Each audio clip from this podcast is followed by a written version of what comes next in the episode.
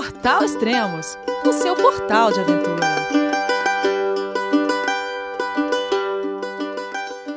Bom dia, boa tarde, boa noite, bem-vindo a Extremos, o seu podcast de aventura. Hoje vamos falar com Israel Koifman da cicloviagem Life Lapse. Olá, Israel, tudo bem? João, é você, meu filho? Alô, pai. Eu consegui.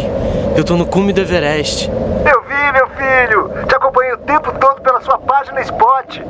A família de produtos Spot utiliza tecnologia 100% via satélite para manter você sempre conectado em suas aventuras. Fale de qualquer lugar do mundo através do Spot Global Fone e utilize o Spot Gen 3 para estar sempre rastreado e conectado aos serviços de emergência. Desapareça quando quiser, seja encontrado quando precisar. Saiba mais em findmespot.com.br.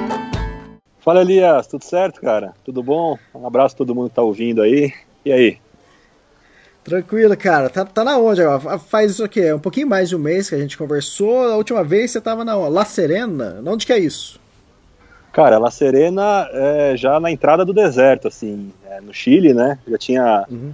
Eu já tinha pedalado bastante é, desde, desde que eu entrei no Chile. É, o último podcast, basicamente, a gente falou da travessia da Cordilheira dos Andes. E, e aí eu pedalei bastante até La Serena. E agora eu já estou quase no final do Chile, já estou em São Pedro de Atacama. Uh, caramba, La Serena que desce um pouco mais para cima do que Santiago.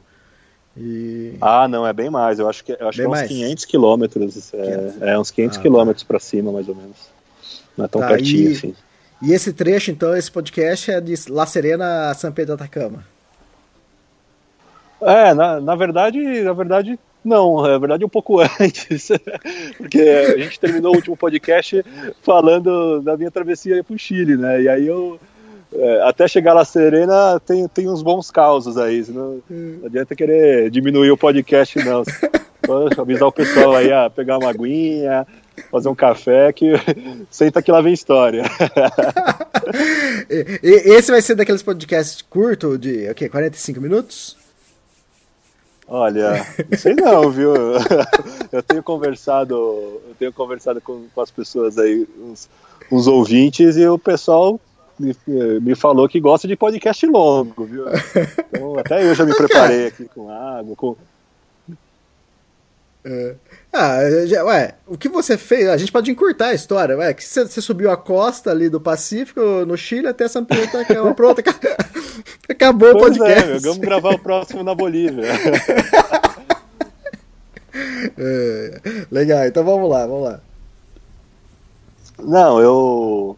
Eu. Bom, eu pedalei já quatro, quase 5 mil quilômetros já, 4.955 e eu cheguei, eu cheguei no Chile, né, tipo, é, com aquela sensação maravilhosa de tipo, pô, atravessei a cordilheira, é, tô em um outro país, tudo. Então, meu, eu, eu resolvi parar uns dias para descansar e também, né, absorver tudo que tinha passado nos últimos dias. E eu acabei ficando acampado numa fazenda de, de abacate, que aqui no, no Chile chamam de palta. E, e aí iniciava-se uma relação de, de muito amor e carinho pela, pelos abacates chilenos. é, eu, aqui, no Chile, aqui no Chile o abacate é diferente, ele pô, o pessoal come muito com, com comida salgada, assim, né? Tipo, faz tudo faz com, com, com, com palta. E, e, meu, come, cara, corta o abacate no meio, tira o caroço, cara, passa manteiga no pão, abacate, sal e come com sanduíche. Meu, a primeira vez que eu olhei isso, eu falei, ah, você tá louco, né? Abacate é fazer vitamina, né? Pra comer de sobremesa. Putz, é com açúcar, é doce, né? abacate. Abacate é, é doce, doce, doce. Aqui não, cara. Bota sal, bota sal, bota na salada, bota em tudo quanto é lugar, cara. E assim, o abacate aqui tem, tem vários tipos, assim. É, e, putz, cara, é muito gostoso. E é, e é, o meu alimento número um da viagem, cara. Eu quase todo dia saio para viajar com um abacate no alforge. Pô, Não, tudo bem. Pedalei tudo bem, um pouco, cê, deu fome. Você tá comendo no estilo chileno ou no estilo brasileiro? Não, estilo chileno, pô. Com sal, com um sanduíche de, de abacate, com queijo, com sal, com tomate, putz, com tudo, cara. Eu como na colher, eu, eu, eu tiro, corto no meio, tiro o caroço, boto um pouquinho de sal e como na colherada, cara. Putz, é muito Pô, bom. Não, no, no, no, Brasil a gente come na colher também, mas é na colher com açúcar, né? Não, não com sal. É, e com açúcar. Não, mas é, é, aí... outro, é, outra fruta, na verdade, né? É outra fruta. Por que é? é tem, é abacate, mas é, é outro gosto, não é igual o abacate do Brasil. Ah, tá. É outro gosto. Eu estive aí, eu comi um cachorro quente, que eu olhei e olhei assim, ah, beleza, é um, é um purê de batata, né? na hora que eu olhei direito, na hora que eu mordi, era, era purê de abacate, era um abacate, cara. Eu falei, que isso, cachorro quente com abacate, que terror, cara. pois é, mas foi bom, foi bom eu, eu, eu ser iniciado ao abacate chileno logo nos primeiros dias, porque meu, virou. Cara, às vezes eu fico uns dias sem comer, quando, principalmente no trecho do deserto, né, que é difícil você achar fruta, tudo. Putz, dá, dá uma abstinência, assim. Falei, cara, eu preciso de abacate, cara. Preciso de abacate. Cheguei a pagar caro já em quilo de abacate porque eu queria comer abacate, cara. Pô, não, não dá. Mas, enfim, foi bom. Fiquei, fiquei esses dias descansando lá, assimilando a, a travessia, escrevendo um pouco também. E, e voltei, voltei para a estrada com, com uma, uma grande ilusão, assim, sabe? Falei, pô agora, né, saí da, da cordilheira, né, me afastei das montanhas, estou indo pegar a, a, famosa Ruta 5, que é paralela ao oceano, vai ser tudo plano, né, ou pelo menos vai ser bastante plano. Puta, cara, foi, foi um soco, assim, foi um, foi um golpe, foi um... Foi foda. primeiro dia, cara, que eu saí da fazenda lá, é, eu fui apresentado às cuestas, que Cuesta. na verdade eles chamam as serras aqui de cuestas e, e logo já descobri por quê. Porque cuesta muito para subir, cara. É, porra, o negócio é, é, é, é muito mais. São as, todas essas cuestas que eu peguei aqui no Chile, mas nem se compara com nada que eu subi antes, na, nem as altas cumbres lá que me pegou a chuva, nem a cordilheira, nem nada, cara. É a subida que não tem fim. É, cara, são longas, são inclinadas e, cara, não acabam simplesmente não acabam. e, e, aí, assim, eu, sa eu, eu, saí esse dia de, dessa cidade que eu estava na fazenda, que chama Nogales, é até próximo da região de Santiago, e saí em direção a, a La Serena. Então, só que eu saí completamente despreparado, assim, eu saí assim, tipo, mais uma vez fui, fui pego, né, por, por aquela pegadinha de você de você achar que você você sabe tudo, né? Que você está preparado para tudo. E eu acho que essa sensação eu tive quando eu saí da, da Argentina e vim para o Chile, cruzando a cordilheira. Você se sente muito forte, assim, você se sente muito vitorioso, né? Fala, porra, consegui atravessar a cordilheira, cara, pô, eu consigo fazer qualquer coisa, né? E, e não, cara, na real, foi mais um grande ensinamento da viagem. É, você troca de, de país, é, você cara, as regras eram, assim, sabe? Tipo, você volta pro, pro zero. Óbvio, né, que você aprende uns, uns macetes, tudo, mas você cai nessa de, tipo, ah, meu, já pedalei 4 mil quilômetros, meu, pode vir subida, pode vir o que for. Não, cara, eu, eu tomei, uma, tomei uma porrada do, nas primeiras semanas aqui da, da estrada no Chile, cara, porque é, elas são, foram bem mais difíceis do que qualquer do que qualquer outro trecho. Então, cara, tem que entender que cada país tem sua regra, assim, né, imaginária, tem a sua geografia, tem a cultura diferente também, a, a geografia e a cultura chilena são diferentes da Argentina. E as estradas aqui no Chile, é, elas são mais afastadas da, dos povoados, das cidades. Essa Ruta 5, ela corta, né, ela é a, é a Pan-Americana, né, ela corta tipo o país de norte a sul. É, e assim, não é igual na Argentina. Na Argentina eu ia entrando, meu, muita estrada eu ia entrando dentro das cidades pela estrada, assim, você você tá mais próximo das pessoas. E aqui no Chile não. Aqui no Chile a, a geografia te, te Puta, tá me faltando as palavras em português agora, cara. Tanto tempo sem falar. A, a, a, a geografia te afasta. Te afasta da, das pessoas. E as pessoas são mais fechadas também. Isso tudo vai contribuindo para que a viagem seja um pouco mais dura, seja diferente. Então, eu no, nos primeiros dias eu sofri bastante, porque, cara, as subidas não acabavam, não acabavam. E eu com aquele negócio na cabeça, não, pode vir que, meu, pode vir que eu dou conta, que eu já subi a cordilheira. E o negócio, não, dei conta, mas, meu, eu sofri, cara, sofri e, e, e foi tenso.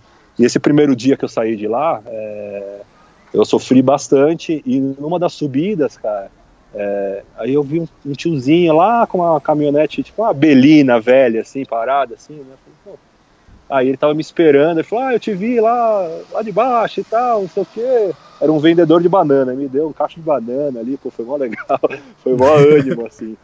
Aí, aí eu cheguei numa praia para acampar, em Los Moyes, é, uma praia bem bonitinha, assim. É, foi a primeira vez que eu vi o Oceano Pacífico, isso foi um marco. Pô, saí do Atlântico, né, meu, saí lá perto de Floripa e, pô, cheguei do outro lado, pô, foi demais a sensação de ver o Pacífico. Apesar de não ter mergulhado ainda, é, foi, foi legal, foi legal ver. E, enfim, acampar, cara, na areia mesmo. E conheci um pessoal de uma escola de mergulho ali e tal, e conversando com eles, eles me convidaram a acampar na, na casa na casa de um ali no, no jardim. Aí foi ótimo, tomei banho quente e tudo.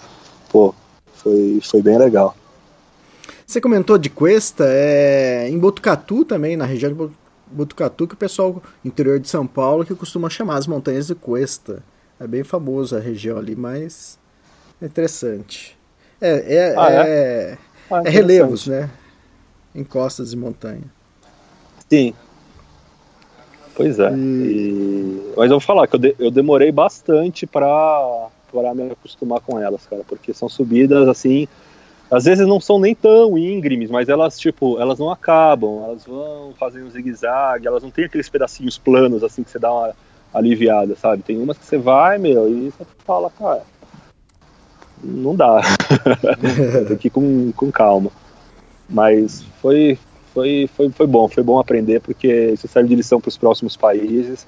Você acha que você, meu, ah, já subi, né? Tô aqui, sei lá, já subi a 3, 4 mil metros de altura. Você fala, ah, já subi a 4 mil metros de altura, posso subir para a Lua.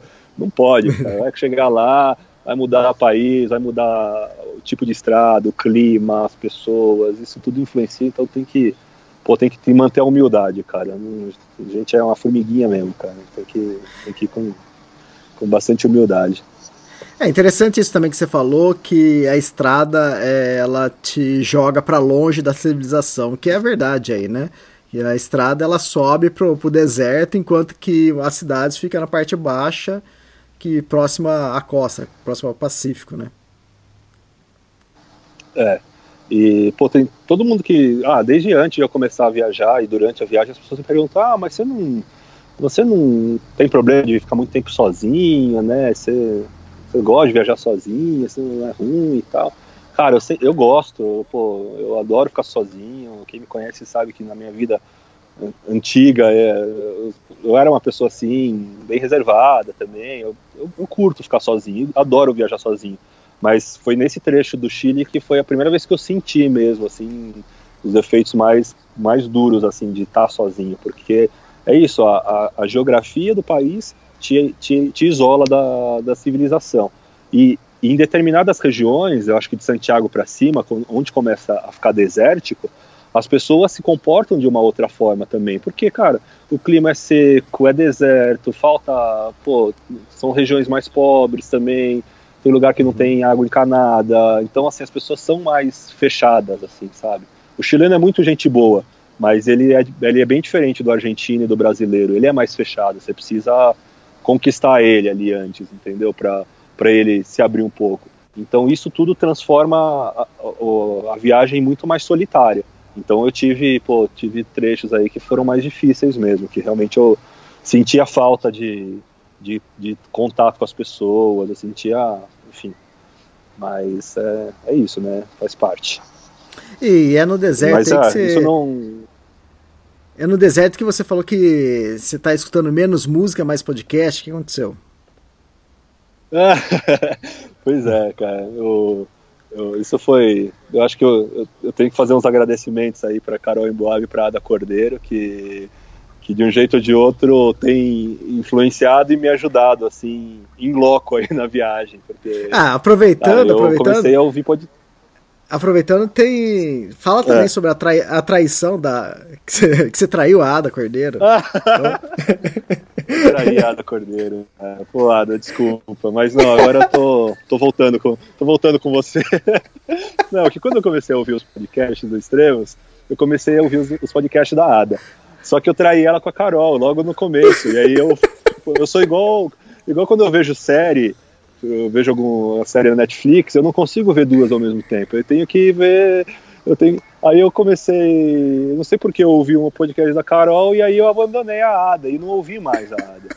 E, e aí, mais pra frente, quando eu entrei mais no deserto, eu comecei, eu baixei vários podcasts, quase todos do Extremos, e baixei um monte de outros e comecei.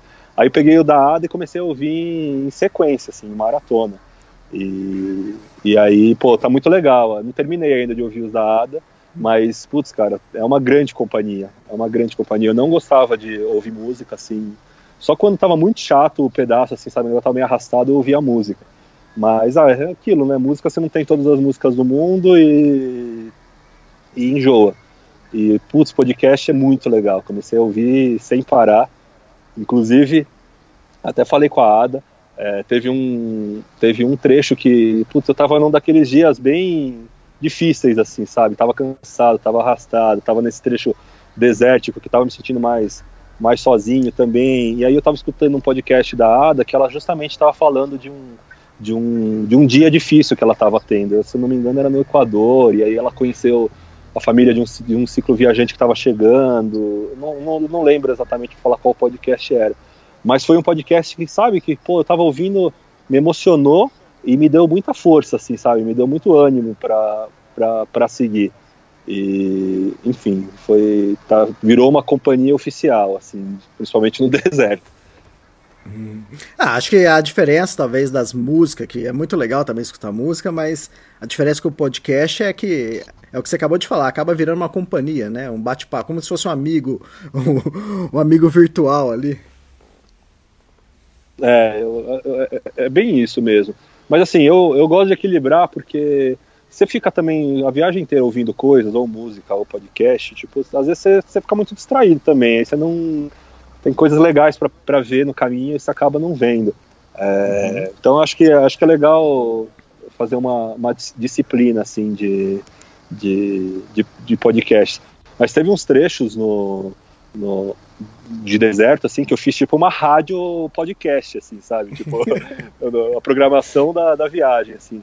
Não, eu acordava, ouvia umas músicas, assim, né, aquelas músicas bacanas para começar o dia, e depois ouvia um, um podcast do Extremos, aí depois ouvia um, um podcast sobre um, um, outro tema fora do Extremos, aí voltava com música, e tipo, quando ia ver, ocupava o dia, assim, tipo, assim, ia ser uma grande programação, assim. Mas é legal, às vezes é, pô, é, é, realmente uma, uma grande companhia. Valeu, hein, Ada? Obrigado aí. e desculpa.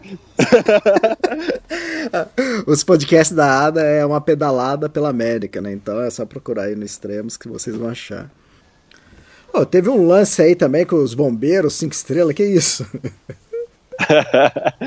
pois é, cara, os bombeiros sempre eles, né, salvando os, cicloviajantes e dessa vez foi foi, foi mais, mais que especial.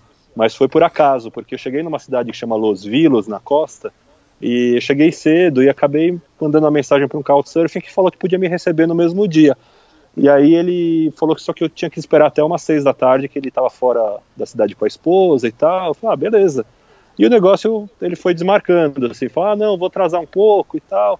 Enfim, a gente marcou oito da noite na frente de um supermercado e, e o cara não aparecia, assim, e não tinha uhum. sinal de internet, mas, meu, cara, eu esperei até umas 9h15 e nada do cara. Eu falei, ah, meu, fudeu, né? Uhum. tem que morrer numa hospedagem aí, tem que pegar uma pousada, enfim, eu podia estar acampando há, há 10 horas e tô aqui, né? Aí eu lembrei dos bombeiros, eu falei, putz, cara, vou nos bombeiros.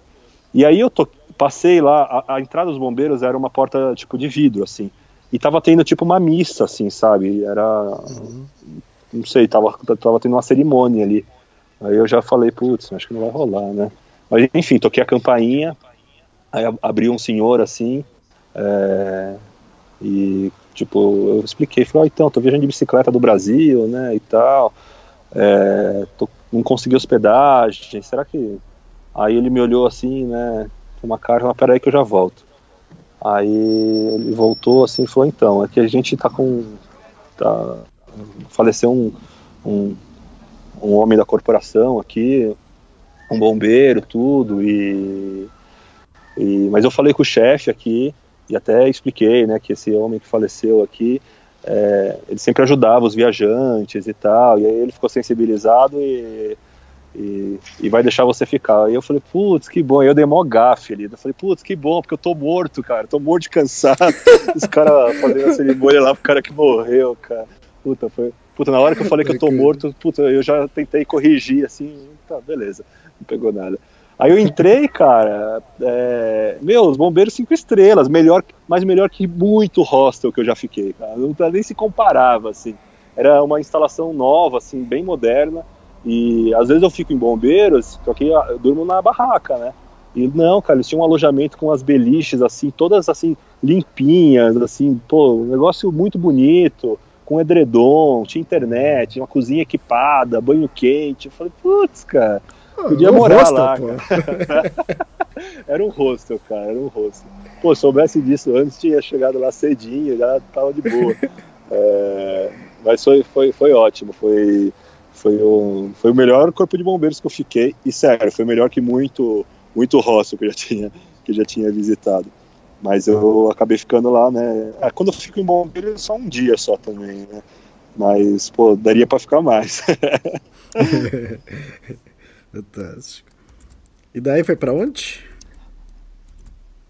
Ah, então, eu já eu não, eu não tinha entrado no deserto ainda, mas como eu falei, a Ruta 5, ela é deserta. É, passa carro, né?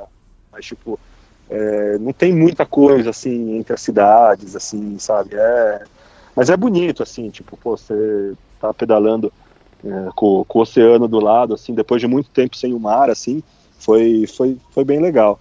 É, e aí, um, uns dias depois, eu tive, tipo, um dia super assim, daqueles que você fala assim, meu, cara, vou parar com 10 quilômetros, assim. Era muita vida, é, muito vento tinha esse dia. E aí, assim, tipo, eu passei por um. Eu, ia, eu tinha um objetivo, uma cidadezinha para eu ficar, assim. É, aí eu, cara, eu meio que passei batido por ela, porque eu olhei assim e falei, pô, cara, acho que dá para ir mais um pouquinho, não gostei daqui e tal, e fui indo, passei dessa cidadezinha, que era, meu, um povoadinho beira de estrada. É, eu, cara, o negócio foi ficando mais difícil, mais difícil, mais vento, mais subido, o negócio não acabava, eu tava sofrido. Aí eu cheguei, cara, depois de uns, sei lá, uns 60 quilômetros, assim, eu cheguei num mirante, um mirante que chama Mirante Canelas, que é, assim, na, no acostamento da estrada, assim, de frente para o mar. Cara, lindo, lindo, lindo, lindo.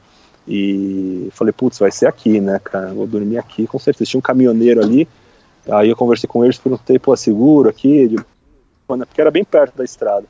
Aí ele uhum. falou, não, fica tranquilo, cara, aqui não acontece nada. E aí comecei a tentar armar minha barraca, né? Aí eu tava ventando muito, muito. E, cara, foi um perrengue um perrengaço, assim, para armar a barraca. Minha barraca, tipo, praticamente dobrou, assim. Eu tive que pegar uma, as cordas que eu uso para amarrar é, as coisas na bicicleta, cara, para puxar umas hastes da barraca e amarrar numa árvore, assim, cara, colocando pedras e mais pedras para segurar, tava tenso. É, era, um, era um vento, assim, era um vento que, que pô, dá, dá, dá para acampar também, não era uma tempestade, uhum. mas estava difícil de montar a barraca, já era fim da tarde, assim. Mas mais difícil de tudo estava sendo acender o fogareiro para cozinhar, cara. E assim, pô, foi, foi um dia difícil, cara. Foi um dia de, pô, cansativo, com vento, com sol, com muita subida. É, pô, a única coisa que eu queria era poder comer uma comidinha e poder dormir, né? Dormir já tinha garantido, depois de muito sufoco, montar a barraca, né?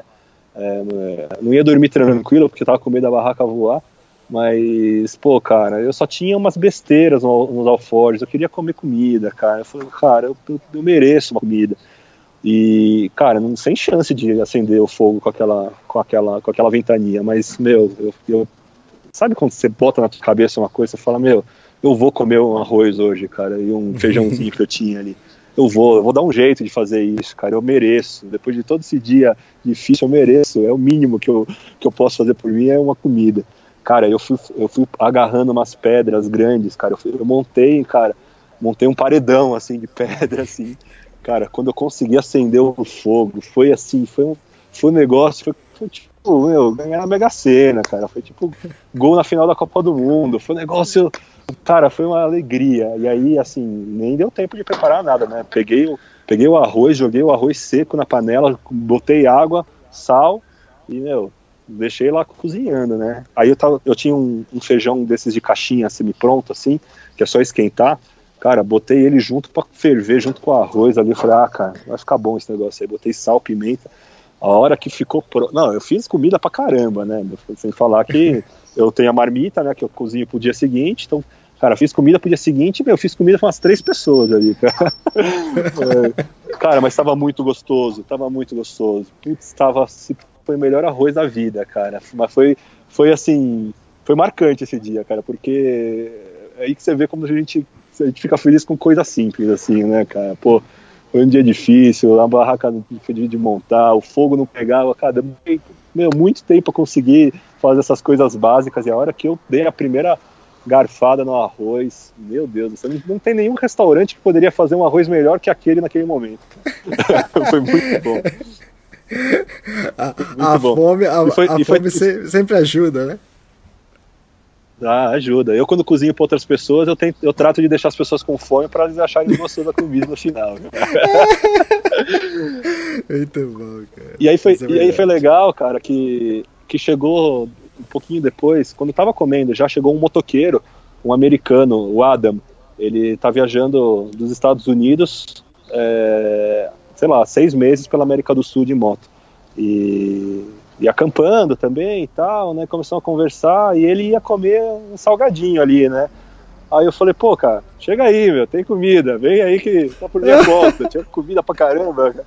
Aí a gente, pô, é, jantamos ali, trocamos ideia e tal, foi, foi muito bacana. E, ah, quero até fazer um parênteses nessa história da, da barraca, eu quero fazer um agradecimento, um super agradecimento à North Face. A minha barraca da North Face era uma Mica FL2, que comprei nos Estados Unidos, é uma barraca super leve, de um quilo e meio, e só que desde o começo ela começou a me dar problema. Ela me deu problema na, na, na cordilheira, em Uspajata, que entrou água, e, e ela, cara, não tava legal, na real. E esse dia, ela praticamente dobrou, cara. Eu falei, cara, não vai dar pra ficar com essa barraca. Aí eu, mais pra frente, eu mandei um e-mail pra, Mandei e-mail não, entrei no site da North Face americana, falei com os caras lá. Eles falaram, olha, você tem que mandar a barraca para cá e, e, a gente já vai analisar e te manda outra, mas isso aí vai te tomar umas semanas, né? E eu tinha explicado o drama para ele.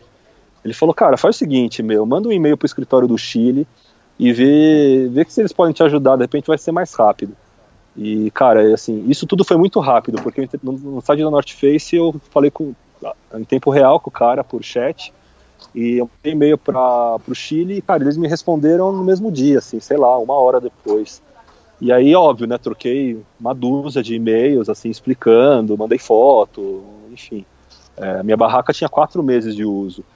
E, e aí eles resolveram, decidiram trocar minha barraca. E trocaram por um modelo muito melhor. Eles mandaram, é um pouquinho mais pesado, tô com uma Talos 2, que é uma barraca para duas pessoas também mas ela é bem mais resistente. É, putz, cara, e aí eles mandaram para uma loja em Antofagasta, e eu fui lá, dei minha barraca velha, peguei a nova e fui embora, cara. Foi, pô, fantástico, fantástico. Ah, exatamente isso. Aí. Isso que eu tava curioso, como foi essa logística, né? Porque quem tá escutando é, tem medo e talvez aconteça isso com eles também durante a viagem. Como você se programou? Você, você recebeu na mesma viagem ou quantos dias depois você acabou recebendo essa, a, a barraca nova?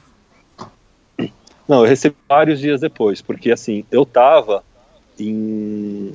Eu tinha saído de, de La Serena quando eu tinha falado. Quando eu comecei a falar com eles. É, e assim, sei lá, demorou algumas semanas. É, mas eu também relevei, assim, né, cara? Pô, eu já tava entrando no deserto, é, não tinha muito. Não tinha muitas opções, assim, sabe, para eles me mandarem. E eu falei, ah, cara, eu eu até falei, olha, eu tem lugares que eu não tô dormindo em, com a barraca porque eu tô com medo de ela não aguentar e tô indo pra roça, tô gastando dinheiro e tal. Expliquei tudo. Mas, enfim, quando a gente conseguiu chegar num acordo, e, e aí a gente abriu o mapa lá e falou: olha, eu só consigo te mandar para Antofagasta. E eu tava longe de Antofagasta ainda, assim, sabe? E eu não queria fazer esse trecho. Tinha Arala, Antofagasta, que é um trecho bem desértico com a minha barraca antiga. Mas eu falei: ah, cara, vamos lá, né, meu? Eu, eu acho que eu tenho muito que agradecer ao escritório do Chile, porque, assim, apesar da garantia ser mundial, eles quebraram um puta galho, cara, porque uhum. para fazer o, o, procedimento padrão teria que mandar para os Estados Unidos e esperar, cara. O Outface não tem nada a ver com a viagem.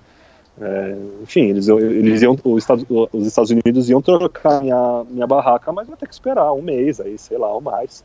Então, uhum. eles acabaram acelerando bastante o processo e foram super compreensivos, enfim, foi, foi muito legal.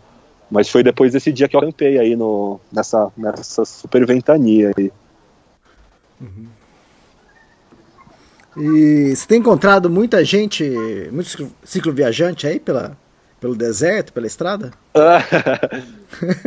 pois é, escutar os podcasts da Ada é, rolou uma identificação aí, cara, porque eu só encontro gente indo pro sul, cara, ninguém sobe, né? não tem, pô, não encontrei ninguém, cara, ninguém indo pro indo pro norte, cara. Pô, eu pô, tô curioso assim para querer viajar uns dias com alguém assim em bicicleta também, sabe? Tipo, não, não tive essa experiência ainda.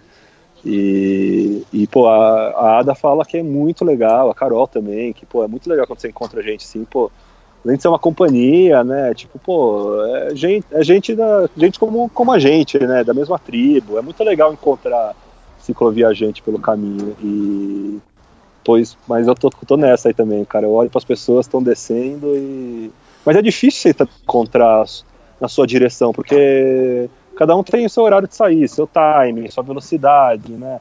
E aí, tipo, tem que dar uma baita sorte pra você encontrar aí alguém. Não, não sei que você encontre parado na cidade, né? Mas, pois é, né? Não... O primeiro que eu encontrei né, no Chile foi um cara da Eslováquia. Eu tava descendo a, a, a, os caracoles e ele tava subindo. E era um cara assim, tipo, não era muito sociável, não conversava muito e tal, mas foi, foi interessante. E aí eu cheguei aqui em São Pedro, quando eu cheguei no hostel onde eu tô, o cara tava aqui, cara. Ele, ele, tava, ele tava indo pra, pra Argentina, eu já tava no Chile, e quando eu cheguei em São Pedro ele chegou antes de mim. eu não sei como que ele fez, cara. Eu não sei, ou eu tô indo muito devagar, ou ele tá correndo muito, cara. Mas, cara, tomei um susto ali. Eu falei, cara, o que você tá fazendo aqui, cara? Você tava indo pra Argentina há, dois meses atrás, cara. Chegou antes de mim aqui, e você já tinha passado por São Pedro. Pô, sei lá, cara. Mas ele, ele, enfim, ele não faz muitas paradas, o negócio dele é ficar correndo mesmo, eu acho, cara. Porque, uhum. pô, foi engraçado. Então, eu tenho até encontrado umas histórias curiosas aí de um pessoal que tá viajando no sentido contrário do meu primeiro foi um cara da Eslováquia que eu, que eu, que eu encontrei quando eu estava descendo os caracoles, tá? tinha acabado de chegar no Chile ele estava subindo, no eh, sentido argentino. E aí paramos para conversar um pouco ali. Ele era meio assim, meio estranho, ele não era muito sociável, enfim, não conversava muito, tava... mas foi interessante.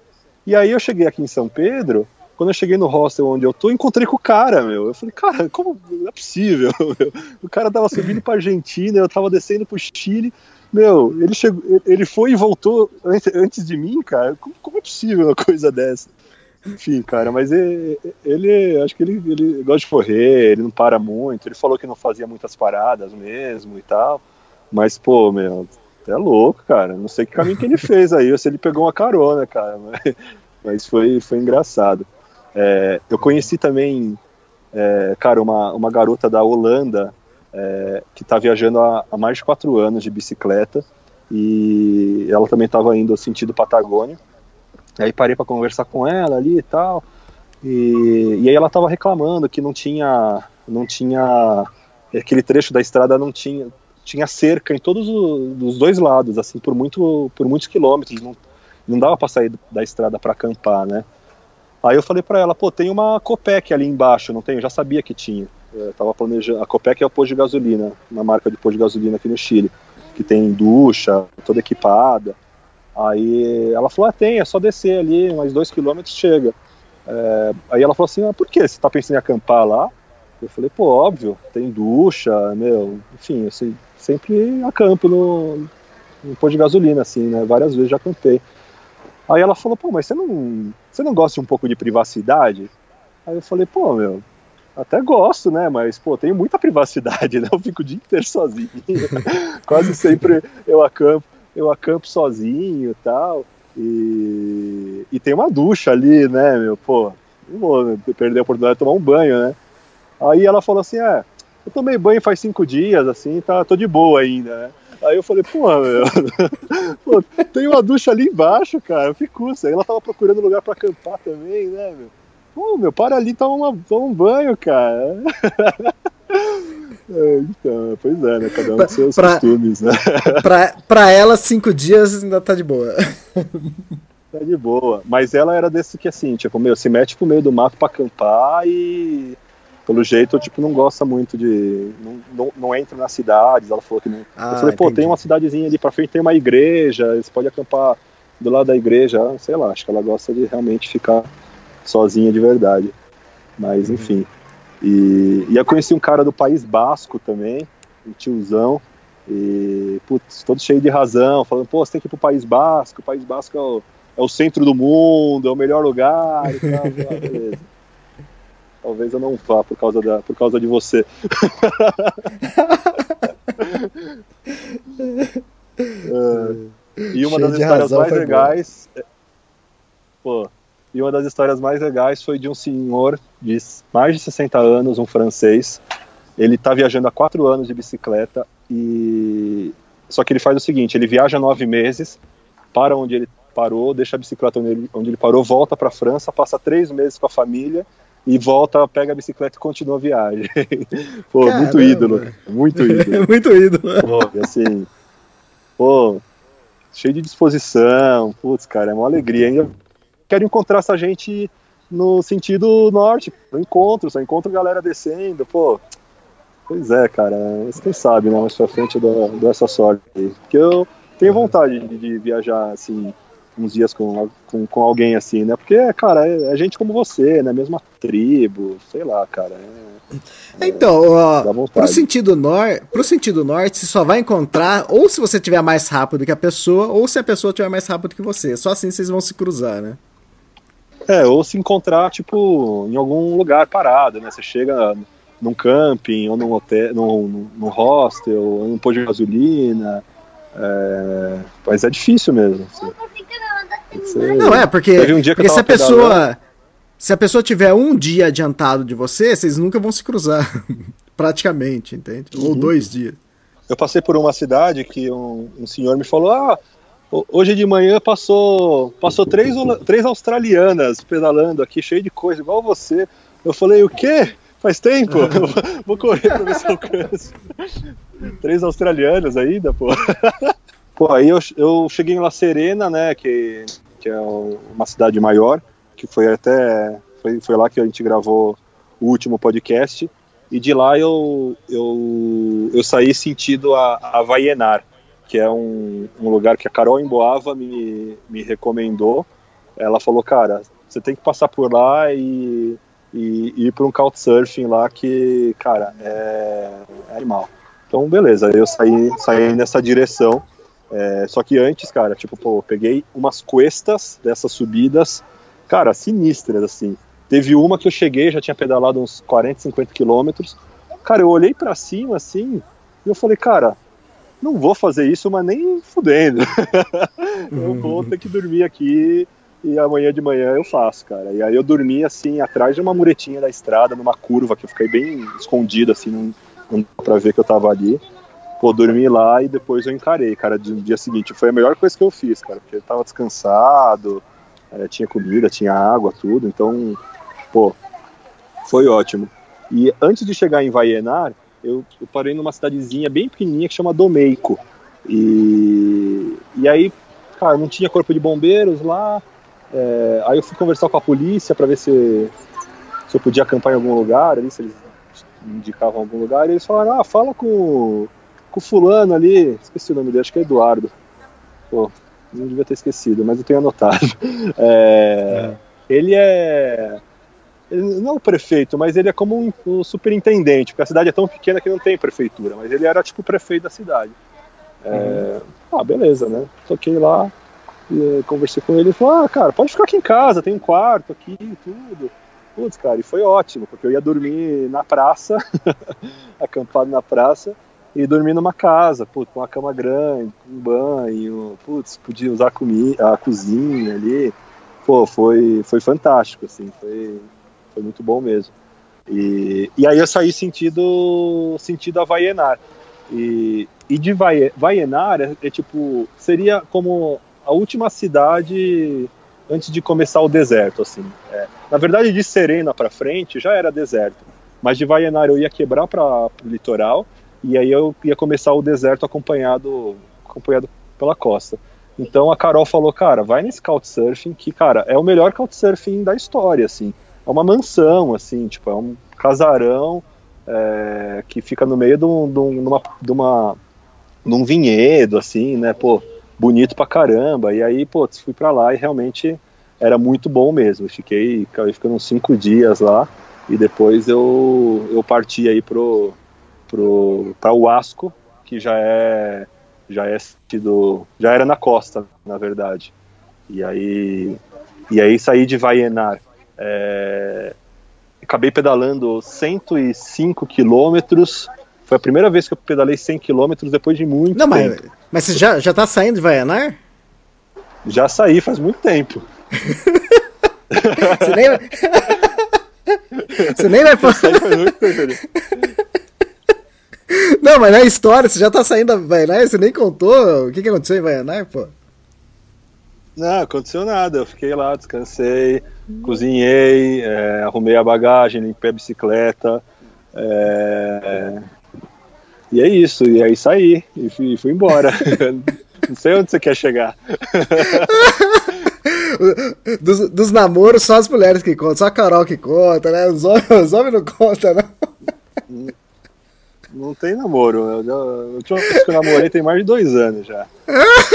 Não tem namoro nenhum. A, a diferença com, com as meninas é que elas falam, ah, tô namorando. O homem, o homem não fala, né? O homem- Não, mas quando namorar eu falo. Quando acontecer alguma coisa séria, eu conto pra você. É que é o seguinte, é, Que, é, que o, é que o homem não é tão apegado, assim, então é, o que acontece é. Aconteceu, passou e. É, agora, agora é diferente com a.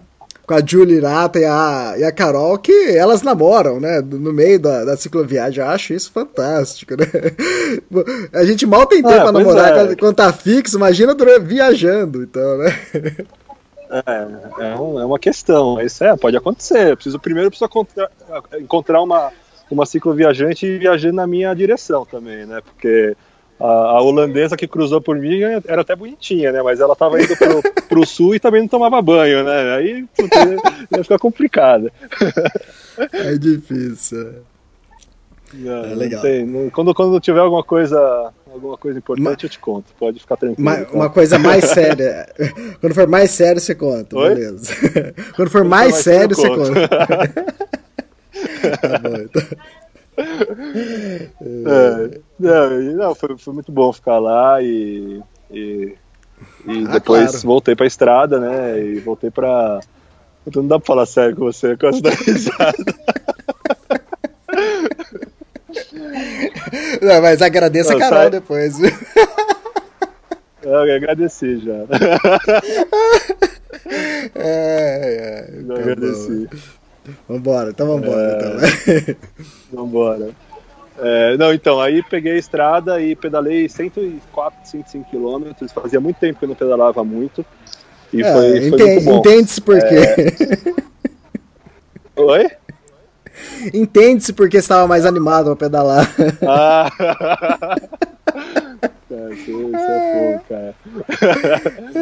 É, e aí eu ia, eu ia para eu ia para em Huasco, que é, é uma cidade de costa, mas é, tinha feito 50, 60 quilômetros, resolvi seguir e fui para Carizal, que é um, um pueblo assim, também na costa. Na verdade, aqui no Chile tem muitas tem muitos lugares na, na- no litoral que eles chamam de caleta, que é caleta seria caleta de pescador seria como seria como uma vila de pescador, um cais, assim. Então, só que essas caletas, a maioria é muito pobre, é, é, são, são, são umas vilinhas micro, assim, de, de pescadores mesmo, e, e, e às vezes não tem nem água encanada, é bem simples mesmo. E a maioria delas tem tem tipo o pessoal constrói constrói uma, umas casinhas assim tipo ilegalmente para alugar no verão. Então tipo meu é, tem umas que são muito feias assim são, são um pouco sujas assim enfim mas tem umas que são simpáticas eu parei numa simpática que chama uhum. Cariçala e aí eu acampei do lado de uma igreja é, pô foi, foi, foi bem legal e pô depois se, segui segui viajando né só que depois desse, desse dia de cento e poucos quilômetros, de novo, né? Eu voltei a fazer 100 quilômetros, eu voltei, puta, aquela confiança, né? Putz, 100 quilômetros, vou fazer 100 quilômetros de novo no dia seguinte, né? E aí você começa a, a, a, conversar com os números e você esquece que, meu, a viagem tem que, tem que desapegar dessas coisas, assim. E, e aí eu saí para pedalar no dia seguinte com essa ideia e foi foi difícil, cara, porque eu tava cansado desse dia de 100 km e, e eu não consegui chegar no, no, no, na cidade que eu queria chegar. Aí eu falei, putz, cara, comecei a ver, começou a ficar tarde e tal. Eu tava no desertão, assim, meu, já tava fora da, da praia, então era deserto de um lado, deserto do outro.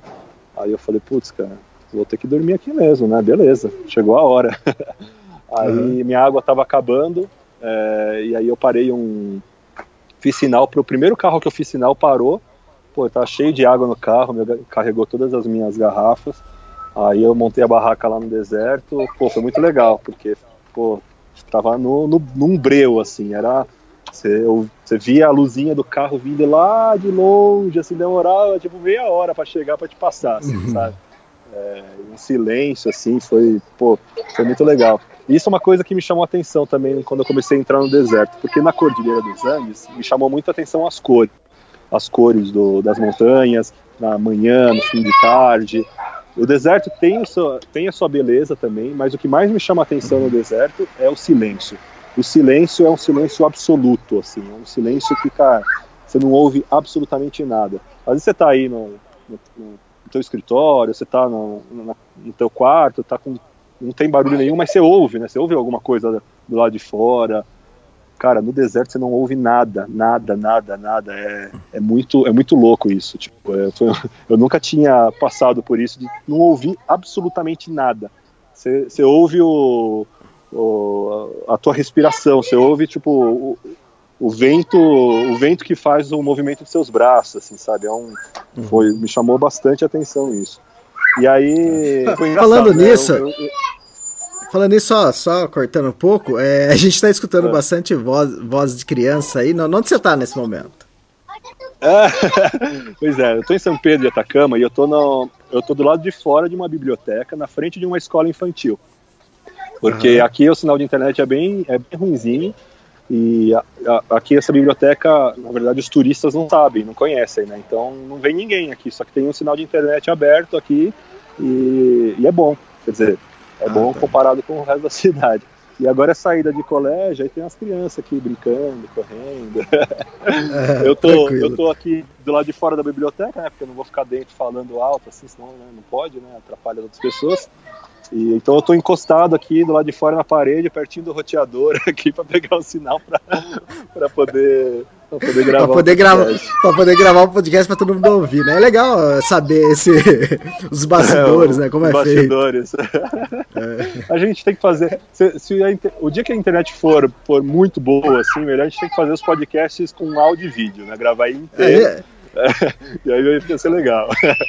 É, a gente deixa as duas opções pro pessoal. Quem quiser escutar só o áudio, a gente pode dividir e lançar no podcast. Quem quiser escutar, assistir o vídeo e fazer. Isso dá. É que às vezes acho que o pessoal pensa assim, pô, os dois estão no estúdio, né? Ar-condicionado, é, é microfone é, profissional é, para todo mundo, mas não é sempre assim, né? Não, nunca é assim.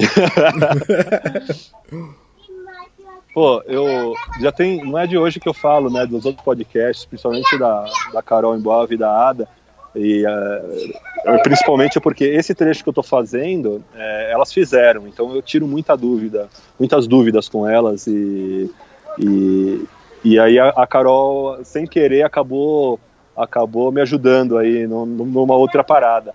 Eu, eu tava nesse trecho de deserto e aí eu cheguei numa cidade que chama Puerto Viejo, que é mais uma dessas caletas de pescadores, assim.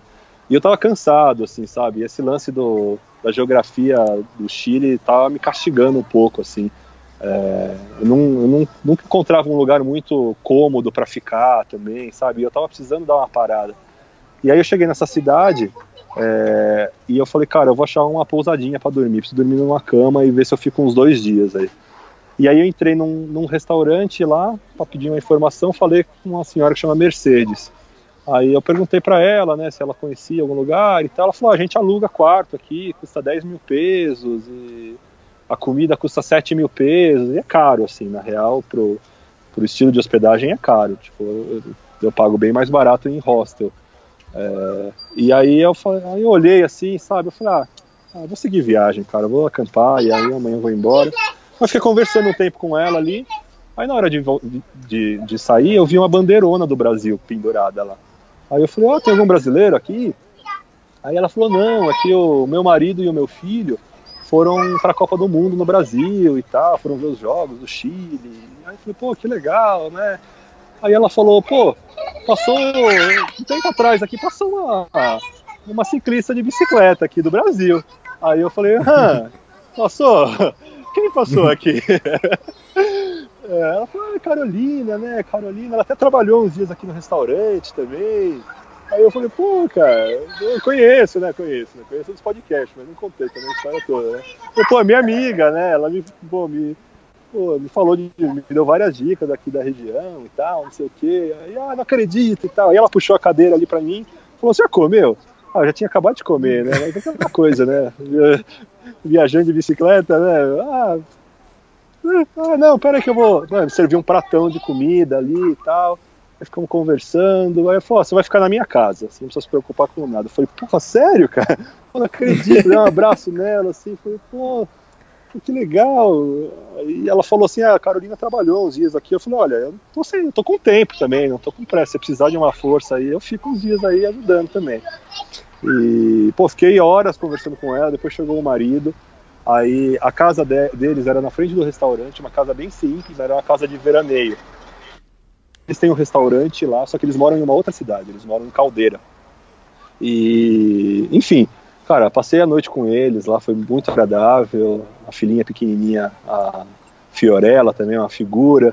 E, e no dia seguinte trabalhei lá no restaurante, meu, ganhei, uma, uns trocados além de tudo.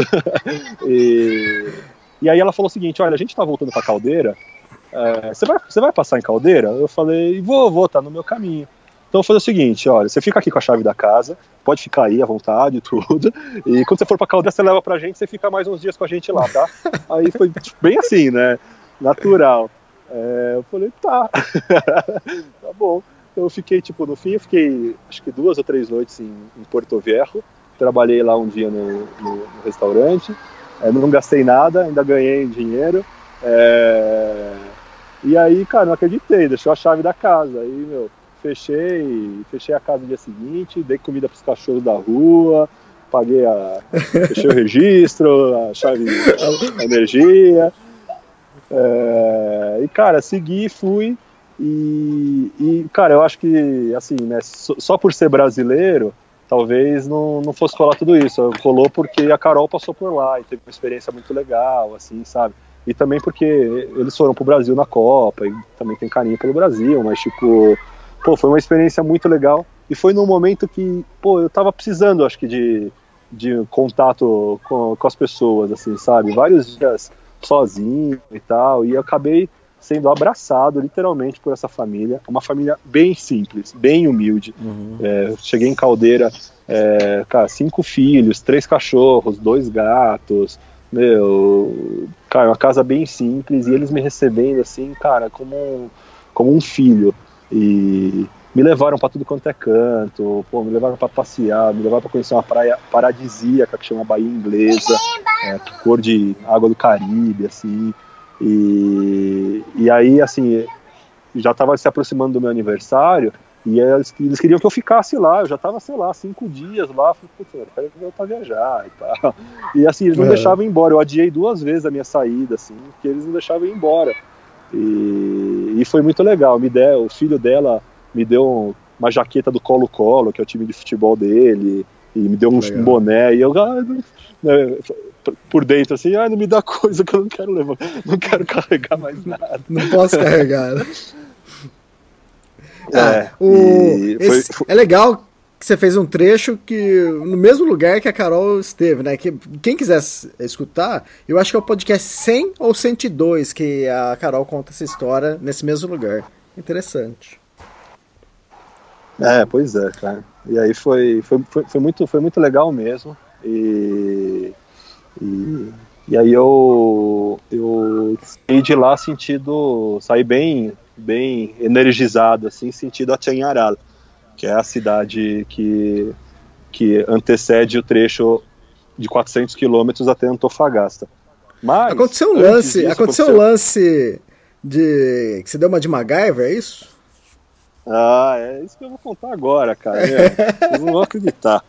Cara, às vezes até eu não acredito. Né? Às vezes acho que eu sonhei isso e, e eu, Bom, eu, eu viajo, né, naturalmente com a câmera fotográfica e com um tripé, que é, é, é o meu fotógrafo particular, né, que eu deixo ele lá armado, bota a câmera, sai com a bicicleta, deixa tirando foto, aí sai tudo sem foco, aí tem que voltar a fazer tudo de novo. É, e, e aí eu fui tirar uma foto um dia desses e aí eu percebi que eu tinha perdido a sapata do tripé. A sapata é aquele prato é um prato, né? É, um, é uma pecinha que, que, que, é tipo um pratinho, assim, que encaixa na cabeça do tripé e você rosqueia na câmera para travar ela. E eu não sei como eu perdi, porque a minha estava sempre rosqueada na, na câmera. Mas enfim, deve ter perdido ali, desencaixado, e perdi. E fiquei preocupado, cara, porque eu estava numa região que não, não tem infraestrutura, assim. Eu estava nas as vésperas de começar um trecho muito bonito do deserto. Eu falei, pô, não quero ficar sem tirar foto, né? E aí comecei a pensar, cara, eu vou ter que fabricar uma, uma sapata de tripé, né? Ah, beleza, né? Vamos nessa. Tem, a gente faz tanta gambiarra nessa vida, né? Por que não, né?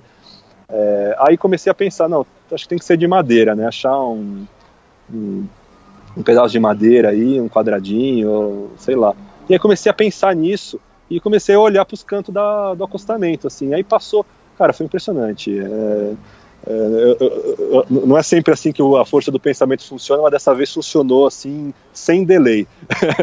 eu comecei a pensar na sapata do tripé e aí achei um, achei um pedaço de madeira quadradinho, assim, cortado, assim, que era tipo uma parte de uma estaca que, que tava ali. Na... Cara, aí eu peguei, parei a bicicleta, meu, olhei, peguei o tripé, dei uma encaixada assim, falei, opa, encaixou, hein? Só falta cortar aqui um pedaço, meu, beleza. Aí o que? Precisava achar um parafuso. Parafuso para atravessar esse, esse cubo de madeira e, e rosquear na câmera. Aí eu falei, ah, parafuso é beleza, né? O parafuso eu vou numa dessas lojas aí de. de que, que aqui na América do Sul chamam de ferreteria, né? Que é tipo uma loja de material de construção, de ferragens, assim. É, e aí eu compro parafuso, né? Cara, sério, Elias, passou uns metros. Tipo, não passou um minuto, eu olhei pro chão e vi um parafusão, assim. Aí eu falei, ah, não pode ser. Aí eu parei aqui, eu tirei a câmera, meu, cara, deu a rosca, cara, era a rosca certinha oh, na câmera. Eu falei, ah, cara, não, não, vai ter gente que não vai acreditar nisso, cara. Aí eu falei, bom, agora eu só preciso dar um jeito, né? Eu preciso achar um, um marceneiro aí, só pra ele fazer o furo aí e cortar o parafuso. Aí cheguei na no, numa cidadezinha seguinte, Cara, a primeira coisa que eu fiz foi atrás do marceneiro, meu, ele cortou ali para mim, não me cobrou nada. Cara, e aí tá feita a peça, cara, meu. e aí funcionou, funcionou por uns dias, na real, porque é, com o peso da lente, da câmera, ele deu uma. ele cedeu um pouco, mas. É, depois eu tentei encontrar um, uma peça para comprar, não encontrei nem em Antofagasta, nem em Calama, nem em São Pedro, em lugar nenhum. Aí chegando aqui em São Pedro, eu, eu fui numa borracharia é, e aí eu que os caras faziam os outros serviços lá também. Aí eu mostrei essa, levei tudo, falei, cara, eu quero isso feito de ferro. Aí o cara cortou ali, meu, me cobrou 10 reais, assim, tipo, e fiz a sapata de ferro. Agora tá lá, meu, funcionando, tá que tá. Foi engraçado. É, é, improvisado, mas, mas tá funcionando. E agora é de ferro, né? É de ferro, agora é de ferro, agora não Sim. quebra. É, é. Mas assim, né? Você... Assim que der, eu vou, vou ver se eu arrumo uma normal. Você falou que você foi numa borracharia, é uma gomeria, né? Na gomeria, sim. Na gomeria. aqui é gomeria, aqui a goma é borracha. Né?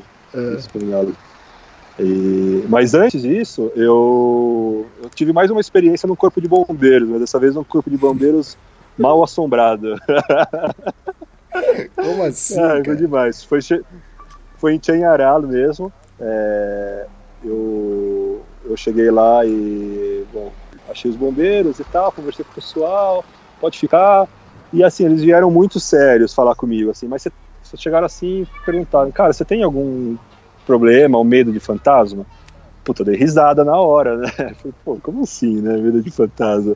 E eles sérios, assim, né? Tipo, é, eu achei que eles estavam, tipo, querendo me botar medo, fazer alguma piada, mas não, era uma coisa séria para eles, né? É, para mim, continuou não sendo. É, tentei, tentei que, que fosse, mas não consegui. É, eles falaram, não, é que, meu, aqui de noite passa sempre um, um, um, bombeiro com casco, um bombeiro que já faleceu e tal. Mas, meu, tá tranquilo, não acontece nada. E eu, assim, né, comecei a levar a sério eles, assim, né. E aí eu falei, bom, eu vou investigar isso para ver se não é se eles não estão fazendo um trote, né? E aí, e aí, em outros momentos eu fui conversando com outras pessoas ali dos bombeiros e e aí eles iam me falando, não, mas é, tem, tem essa história e tem uma outra menina que passa correndo, que também é, é uma, que morreu numa enchente, assim, e eu só, né, começando a ficar arrepiado, assim, putz, né? Aí eu falei, não, mas, meu, os, as pessoas vivas são mais perigosas que as mortas, fica tranquilo. Não, eu sei, né? Mas é que eu, eu nunca vi, né? Não sei como que vai ser, né? Eles vão, vão me incomodar no meio da noite? Não, eles não fazem nada. Eles, eles falam com a gente? Eu falei, não, não falam. É, não, beleza. Aí, a, por último, a prova real, assim, né, que eu queria tirar, é, quer dizer, eu não tirei, né, porque eu não vi, mas eu, às vezes os filhos dos bombeiros iam lá, né, porque os bombeiros são voluntários, cidade pequena, então Aí, cara, tinha uma criança lá de uns 10, 12 anos, e aí comecei ali, né, brincar com ela, conversar, e aí eu falei, ah, meu, vou perguntar, né, se eu assustar ela, paciência. Mas, pô, você, seu pai trabalha aqui, né, é bombeiro, você, você já te, você já te contou alguma história aí de, dos fantasmas, né, tipo, eu bem lúdico, assim, conversando com a criança. Aí ela bem séria, assim, não, é verdade, eu mesmo já vi. É, louco. Eles, eles vêm, vão, assim, tipo, muito sério, assim, falei, putz, agora já, já tá tarde para ir embora daqui, né, já tá todo instalado, vou ficar. É, eu não vi nada, né, meu, mas, mas o que o pessoal disse que viu, viu. é. Ah, e, e seu aniversário? Pois é, cara, meu aniversário tava, tava chegando já, tava no finalzinho de abril. E, eu, e assim, esse trecho Tianhará-Antofagasta é, é um trecho bem deserto, 400 quilômetros, praticamente sem nada no caminho. Tem umas duas pousadinhas dessas de caminhoneiro e, meu, é desertão. É, eu me baseei muito na Carol, que fez esse trecho, só que a Carol, ela foi muito louca, cara. Ela fez esse trecho em quatro dias tipo, são quase 100 km por dia, né? É, acho que ela descansou um dia no caminho só. E eu, assim, eu decidi que eu não queria sofrer, Elias. Eu falei, eu não vou atravessar o deserto, eu vou viajar o deserto. Eu acho que a, os meus testes, as minhas, as minhas dúvidas, as minhas provações ficaram na Argentina. Eu acho que eu já, já tinha passado por isso. E eu falei, cara, eu não tenho pressa, meu. Eu vou, se tiver que fazer em 10 dias, vou fazer em 10 dias. Então, só que, né, vivendo e aprendendo mais uma vez. Eu, para atravessar durante muitos dias, você tem que fazer o quê? Você tem que levar muita comida, muita água. Cara, eu saí de Tianhará com a minha bicicleta, parecia assim, meu, aquelas Harley Davidson da polícia dos Estados Unidos, assim, sabe? Tipo, de pesada, cara. Cara, tava muito pesada. Tava levando 10 litros de água, tava levando, sei lá, uns 20 quilos de comida, meu, tinha, cara, eu acho que podia viver um mês, na verdade. é, e, e sair para pedalar, assim, né, na manhã, com muito respeito. Só que, cara, minha bicicleta, assim, eu não tava sentindo problema para pedalar, assim, não tava sentindo, tipo, ah, tá muito pesado. Mas eu acabei voltando a sentir a dor no joelho que eu tinha sentido há um tempão atrás, lá na Argentina. E é óbvio que era dessa vez foi por causa do peso. Mas enfim, lidei com a dor, fui, eu fui fazendo mais pausas, fui devagarzinho, curti muito esse primeiro dia, cara, porque é, é, um, é um, deserto diferente a partir de Chenhará. É, cara, é uma, uma, paisagem diferente, tem uma subida muito longa, é, e é desertão, cara, é desertão, quente pra caramba, mas eu curti muito, muito, muito. E aí essa primeira noite eu fiz ali uns 60 quilômetros, eu ia acampar, mas eu acabei dormindo numa dessas pousadinhas, eu achei mais inteligente, é, ter um lugar para tomar um banho, é, eu sabia que não ia ter muitas paradas até chegar em Antofagasta, e segui. O plano era seguir pela Ruta 5 até Antofagasta, fosse em 5 dias ou em 10, eu estava preparado para isso.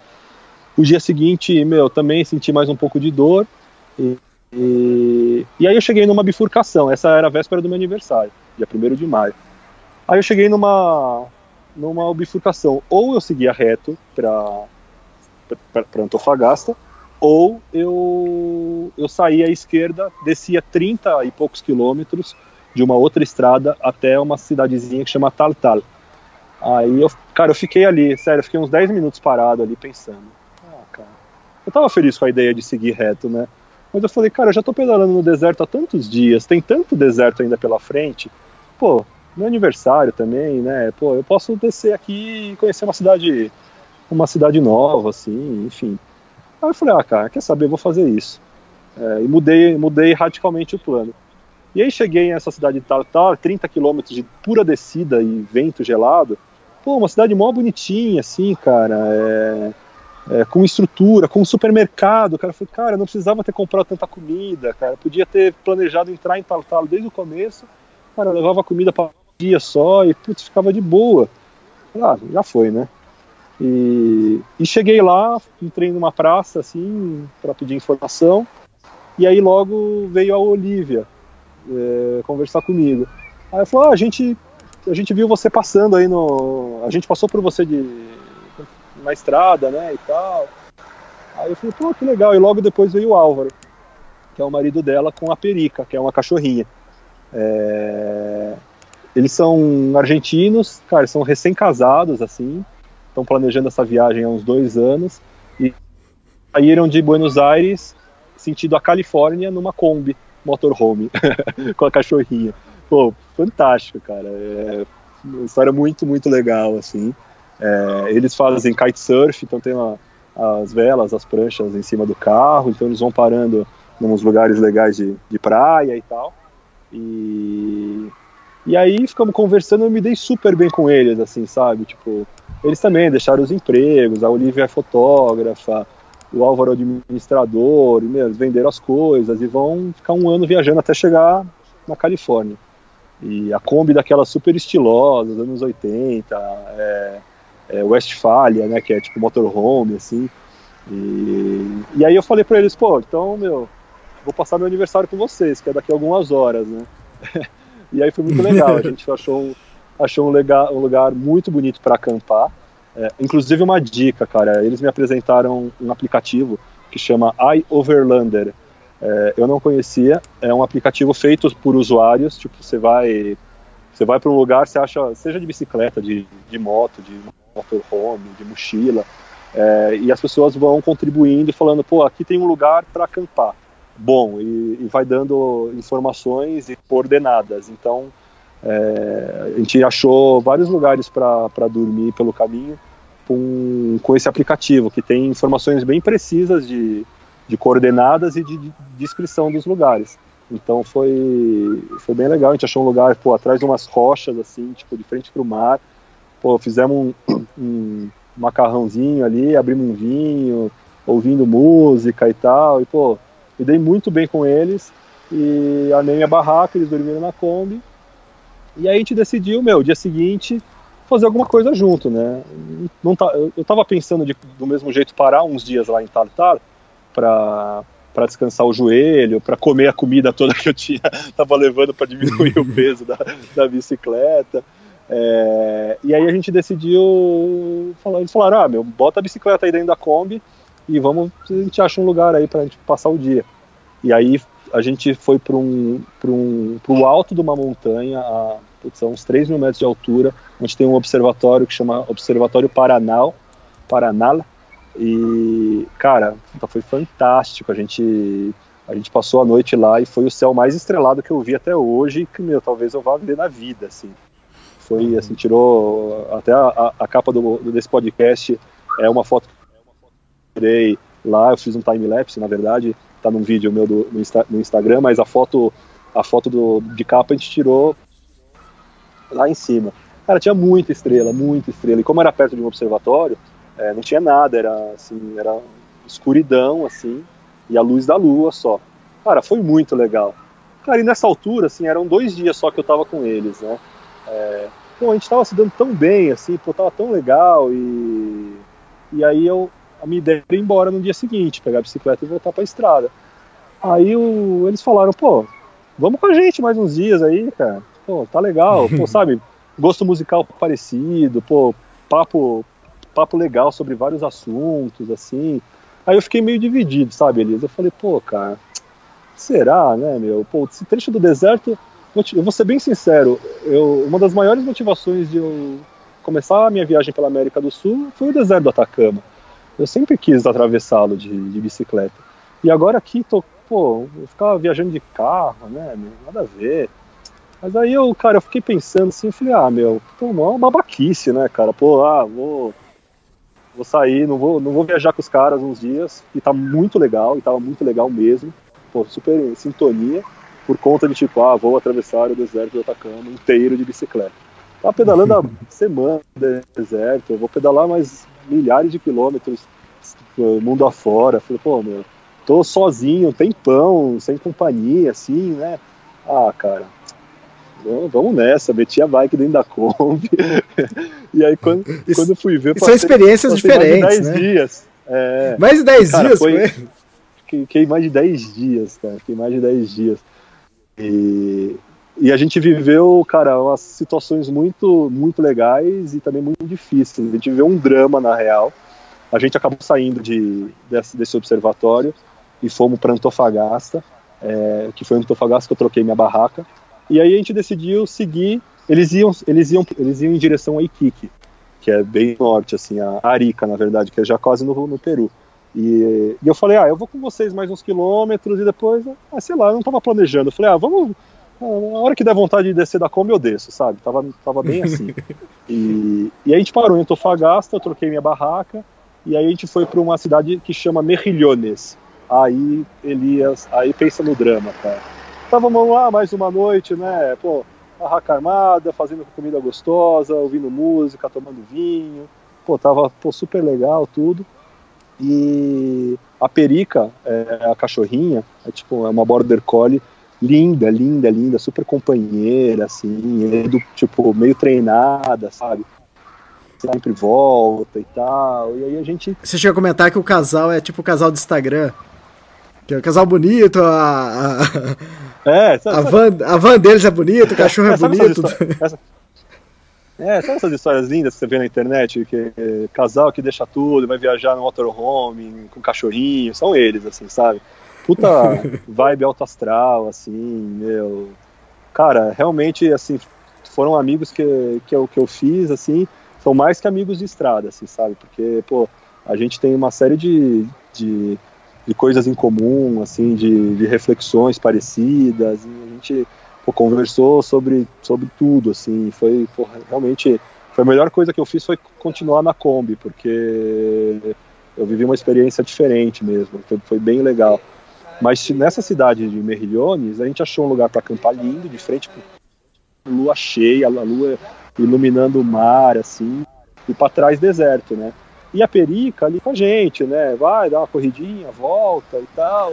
Ah, terminamos de comer, a perica veio, comeu uns festinhos ali e tal, lavamos a louça e, meu, vamos dormir. Cara, e aí a perica? Putz, ah, desapareceu, cara. A perica sumiu. E eles, assim, muito tranquilos. Não, a perica sempre volta. Tipo, eles, sério, eles estavam muito tranquilos. Eu tava desesperado. Eu já falei, cara, meu Deus do céu, a gente tá no meio de um, a um breu aqui, cara. Eu tava mais preocupado que eles. E, cara, e aí ficamos chamando, chamando, chamando, nada. Eu saí com a bicicleta para procurar a perica, gritando, chamando, meu, nada. Andei bastante com a bicicleta, não achei. Aí eles saíram a pé, saímos com lanterna. Depois eu fiquei, eles saíram com a Kombi, caso ela voltasse cara, nada da perica, cara. E aí foi começando a dar um, um pânico, né? O, o, Álvaro super sereno, né? Tenso, mas sereno. A Olivia, meu, já tava destroçada, assim. Imagina o casal lindo do Instagram viajando com a cachorrinha, perdendo a cachorrinha, né, meu? Putz. Não, eu, imagina quem, quem tem cachorro, gosta de cachorro, cara. Imagina você perder o seu cachorro. Imagina você perder seu cachorro numa viagem. Num... Putz, cara, é, é, é triste, cara. É triste demais. E nada da perica aparecer, e cara, deu madrugada e, meu, vamos dormir e rezar para que ela apareça no dia seguinte. Aí fomos dormir, puta, aí de madrugada chegaram os carros dos bêbados com música alta, tá todo mundo tenso, a gente não conseguia dormir, e, meu, foi foda. Aí o dia seguinte, eu fiquei para ver se ela aparecia, nada dela, o Álvaro e a, e a Olivia saíram, meu, a Kombi quebrou. Putz, cara, eles foram para um, pra um, pra uma oficina, e eu fiquei tipo, um tempão lá sozinha, nada da perica aparecer, depois sair para procurar a perica, nada da perica, e aí foi mais um dia inteiro, cara, falando com as pessoas, deixando o número de telefone, é, mostrando foto, e ninguém tinha visto, cara. Meu, assim, o que passava pela nossa cabeça é que, pô, ou ela, sei lá, porque não tinha como sumir dali, assim, ela tinha, teria que andar muito para desaparecer, sabe? Uhum. É, e, e foi pouco tempo, assim, que, que ela tinha sumido desde a última vez que a gente tinha visto. Então, cara, ou alguém roubou a cachorra, ou ela, meu, se acidentou, aconteceu alguma coisa. E a gente passou mais um dia, assim, de angústia e, e quase que perdendo as esperanças, assim, sabe? Aí a gente não queria voltar a dormir no mesmo lugar, porque, cara, tipo, a gente passou, teve uma noite terrível lá, esses bêbados lá encheram o saco. E, e aí a gente foi para um, tipo, para um, uns chalés, assim, para ver se a gente podia acampar lá, né? Que era um camping, tinha uns chalés. Aí chegou um cara, o cara que trabalhava lá, meu, pensa num cara escroto, cara. O cara foi muito mal educado, falou que não podia ficar de jeito nenhum. Nessa altura a Kombi já tinha sido consertada. É, não podia ficar de jeito nenhum e tal. E ia chamar a polícia se fosse ficar lá. Falei, nossa, calma, né, cara? A gente só tá te perguntando. Uhum.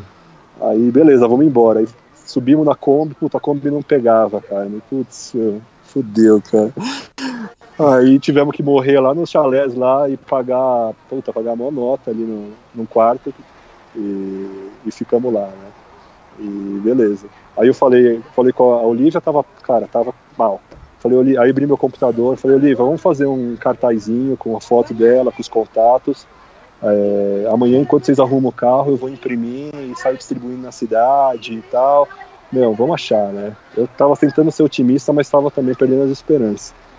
E, cara, o dia seguinte eles arrumaram um guincho, foram pra oficina, eu fui pra uma, pra uma lan house, imprimi os negócios lá. Putz, aí eu achei um sinal de internet para falar com eles, aí mandaram uma mensagem e falaram, puta, acharam a perica, cara. Eu falei, nossa, não acredito, cara. Como assim? Acharam onde, cara? E assim, é, meu, ela se perdeu e ficou assustada e, cara, ela tava fraca, tava com medo, ela tava suja, meu, e assim, alguém achou, e a gente falou com tanta gente que ligaram pra gente e, e, e aí a gente foi buscar. E tadinha, cara, ela tava mal mesmo, ela super cheia de energia, tava assim, tava traumatizada, deve ter ficado sem comer os dois dias, tava no deserto ali, e... mas enfim, foi uma alegria, cara, putz, cara, foi, eu fiquei, nossa, eu sou muito, eu adoro cachorro, cara, eu já assim, já tava tão... Uhum envolvido com eles ali, né? Que eu falei, pô, cara, já tava, o drama era meu também, já. Uhum. E foi, pô, foi uma puta alegria, cara. Foi uma puta alegria. E aí, aí assim, eu já tava querendo voltar a pedalar, mas, putz, cara, eu não queria voltar a pedalar assim, né? Tipo, putz, a gente sofreu esses dias e aí agora eu vou embora e enfim, eu tava, ainda tava muito ligado a eles, assim, né? Aí eu dei a sugestão, falei, cara, vamos voltar para Antofagasta, é, vocês dão uma geral na Kombi aí, né, para não dar mais problema. Antofagasta é uma cidade grande. E, e eu aproveito vejo umas coisas da minha bicicleta, também, eu tive que trocar uma roda da minha bicicleta. É, e, e, aí a gente resolve tudo com calma e vê o que a gente faz, né?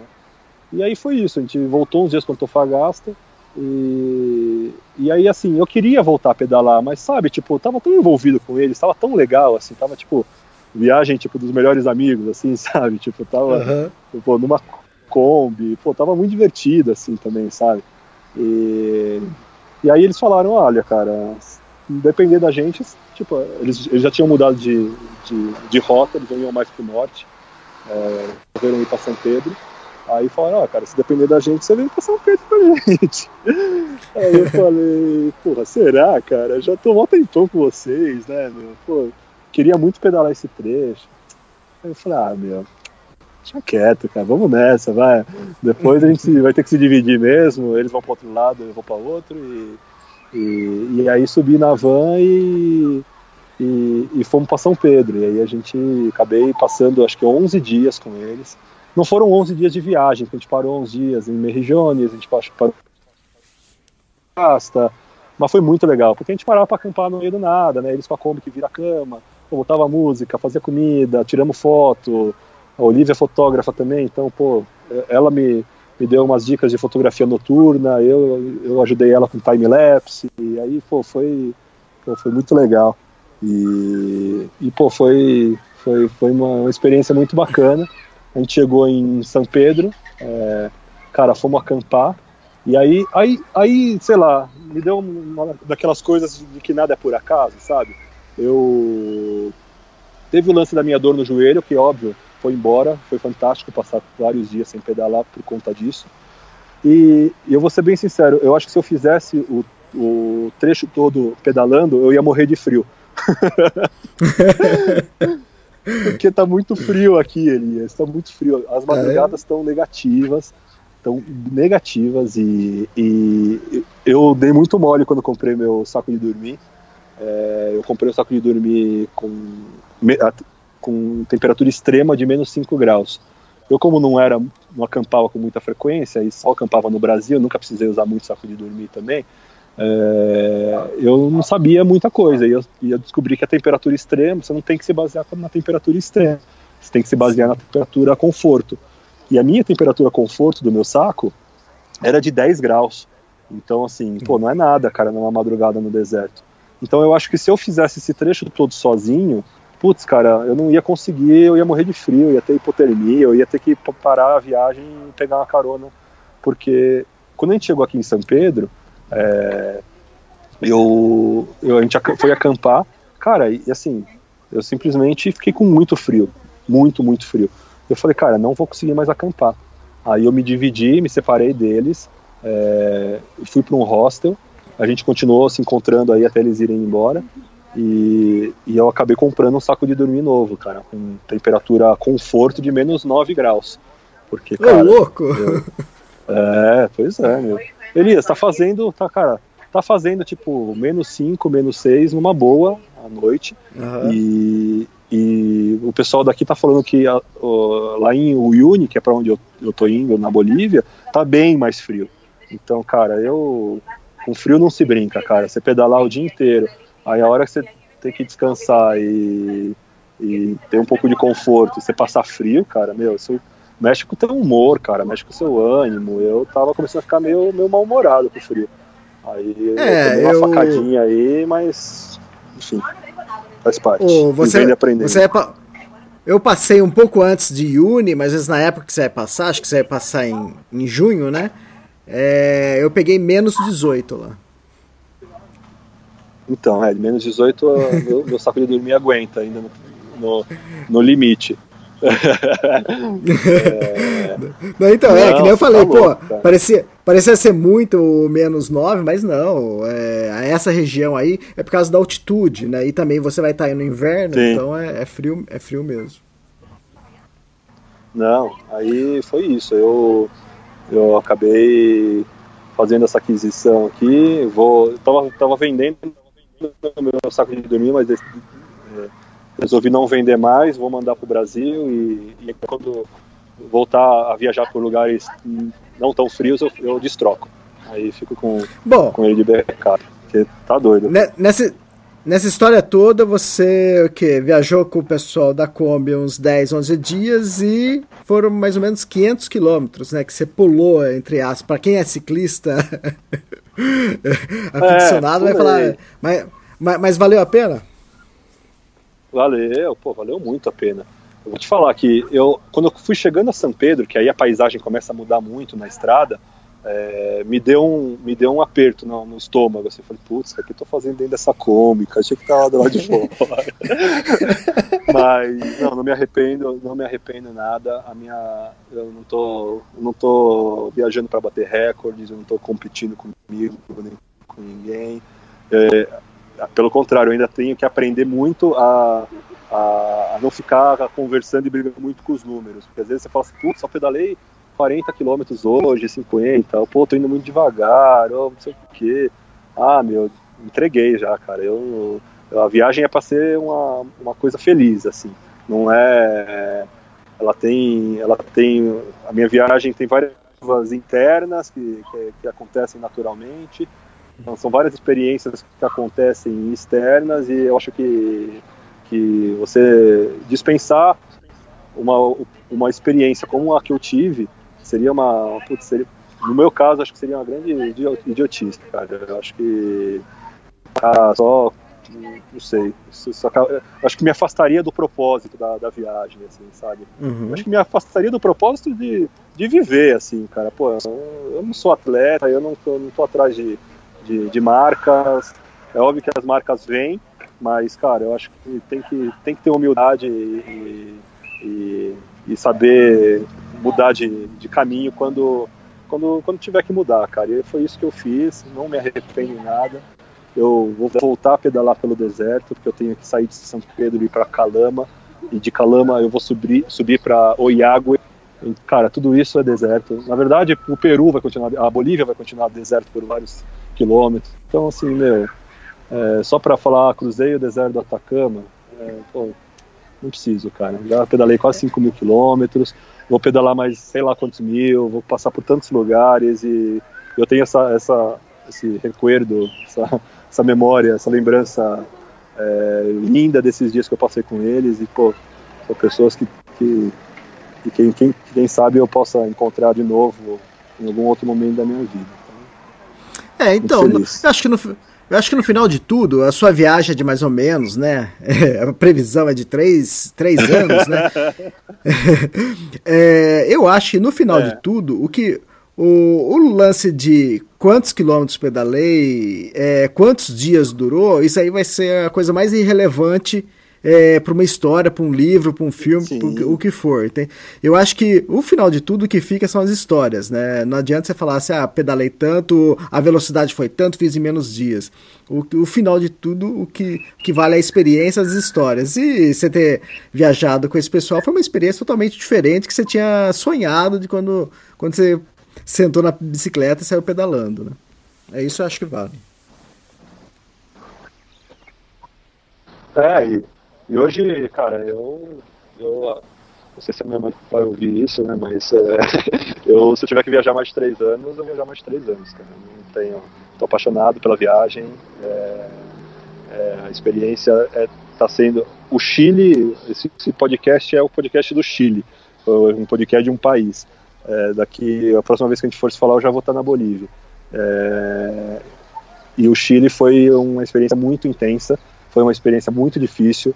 É, é, eu sofri bastante com a geografia, com o clima, é, com, com essa parte cultural e social que é bem diferente do, do, do, Brasil e da Argentina, em especial aqui no norte. E, cara, tem, tem sido um aprendizado muito grande, assim, muito, muito grande.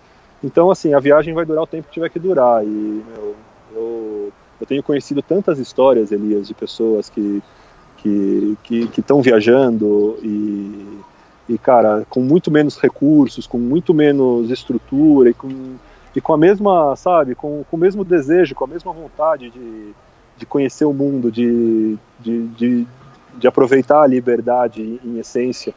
E elas conseguem se virar de uma forma tão, sabe, pô, eu trabalhei pra caramba, vendi meu carro, vendi minhas coisas e tal. Eu, eu, eu tenho ido nessa direção, mas eu tenho conhecido pessoas que realmente elas estão matando um leão por dia e estão vivendo muito felizes dessa forma. Então, eu assim, eu vou, eu vou continuar viajando enquanto eu tiver vontade, assim. Pô, se daqui seis meses eu não tiver mais vontade de viajar, eu vou parar de viajar. Mas eu não imagino que isso vai acontecer, levando em conta tudo que eu tenho vivido e tudo que eu tenho aprendido. Tô louco para chegar na Colômbia, para ir pro Mar do Caribe, para sair desse frio.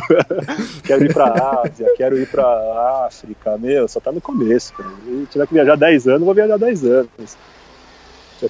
Fantástico. Fantástico. É, é isso aí. Acho que o espírito do aventureiro, do viajante, acho que é esse mesmo, né? Deixa, deixa, deixa a, vida, a vida me levar e, e, e segue para onde o vento bater também.